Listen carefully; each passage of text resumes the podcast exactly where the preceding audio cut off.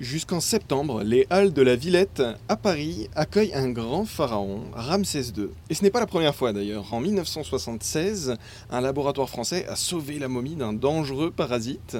Bonjour Annie Dominique Chevalier. Bonjour. Vous êtes égyptologue et conférencière. Qu'est-ce qu'on sait sur ce champignon qui a failli consumer le pharaon? Ah, Ce que l'on sait, c'est surtout l'histoire. Comment ça s'est passé? Euh, C'est les conservateurs égyptiens du musée du Caire la place Tahrir qui, à l'époque, se sont aperçus que ben, y avait des odeurs qui sortaient de la momie de Ramsès II. Alors, ils ont commencé à étudier, à chercher, et ils se sont aperçus qu'il y avait euh, des champignons qui se développaient euh, sur la momie, et ce qui expliquait ces odeurs qui se dégageaient. Alors, les Égyptiens se demandaient comment on allait euh, éradiquer ces champignons.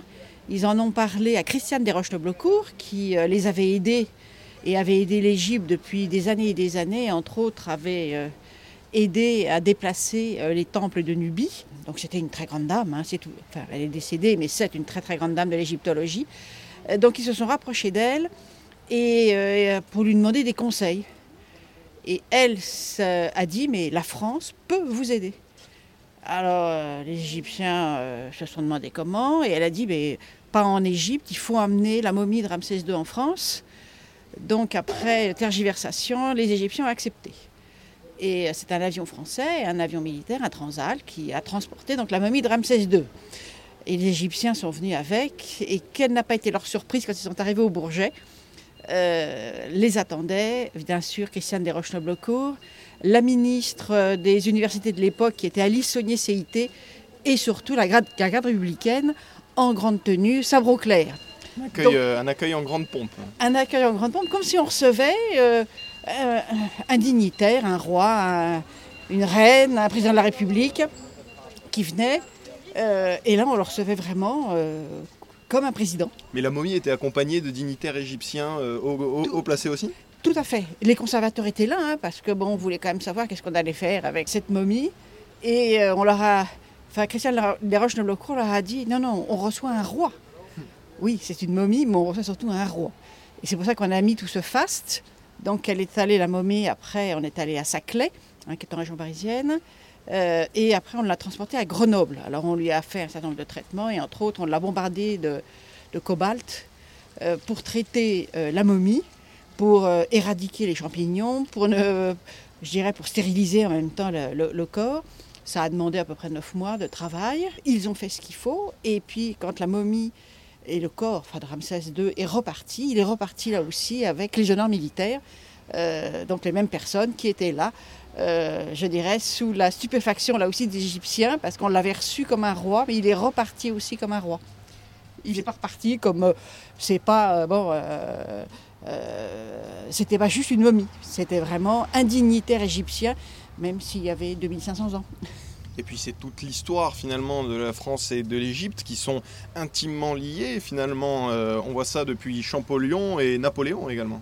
C'est ça, tout à fait. Hein. Bon, euh, la France est vraiment fanat d'égyptologie hein, et a découvert l'Égypte ancienne euh, avec Bonaparte, bien sûr, l'expédition de Bonaparte où on a quand même envoyé pas que des soldats, mais surtout beaucoup enfin, plein de savants.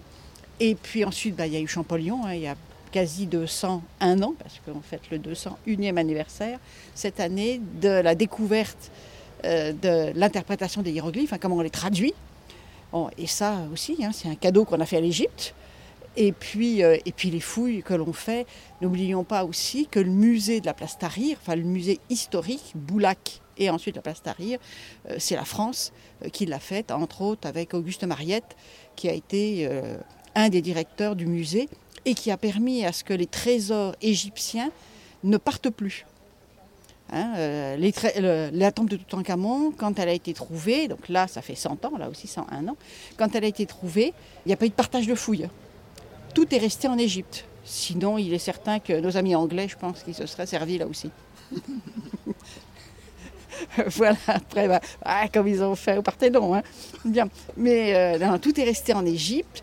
Alors, il est vrai que, bon, il y a des choses qui sont parties un peu de manière euh, pas très très bien, euh, mais que des petites pièces, hein, pas des grosses pièces. Hein. Toutes, les, toutes les belles pièces sont restées en Égypte. Et aujourd'hui, quand on fouille, toutes les pièces restent en Égypte. Après, il peut y avoir des cadeaux de l'Égypte. L'Égypte a fait des cadeaux aux grands pays du monde entier qui ont aidé à déplacer les temples de Nubie. Bon, nous, on a reçu un très beau colosse d'Amenophis IV à Kenaton. Il y a des tombes, il y a une petite tombe qui est arrivée au musée de Turin, la même chose aux États-Unis, au Met, et puis là aussi au musée de.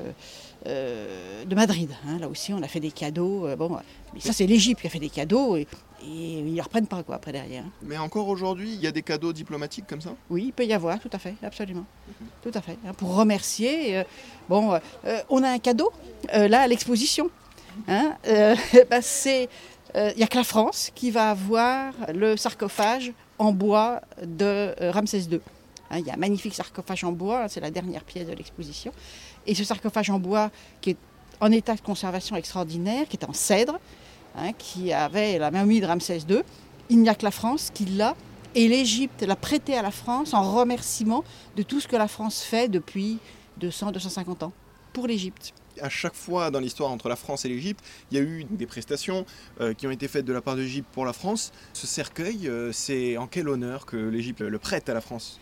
Alors, euh, pour remercier, ça, ça a été dit officiellement, hein, l'Égypte a dit, euh, bon, à San Francisco, on a prêté un certain nombre de pièces, enfin, l'Égypte a prêté un certain nombre de pièces qui viennent ensuite à Paris, mais en plus, à Paris, on a donc le cercueil de Ramsès II en remerciement du sauvetage de la momie de Ramsès II en 1976. Ça a été dit officiellement, ça, après. Et c'est très bien, enfin, c'est formidable, parce que ça montre que nos deux pays... Euh, bon, travaillent en bonne intelligence. Hein. Il y a des fouilles communes. Karnak, c'est des fouilles franco-égyptiennes c'est pas que la France ou que l'Égypte. Donc euh, euh, on apporte nos technicités hein, égyptiennes et euh, françaises, et puis les sous des deux pays là aussi. Un cercueil en bois de cèdre. cèdre oui, alors du cèdre. Alors il n'y a pas de cèdre en Égypte, hein, bien sûr, mais c'est du cèdre du Liban. Hein. il y avait énormément de liens entre le Liban et l'Égypte.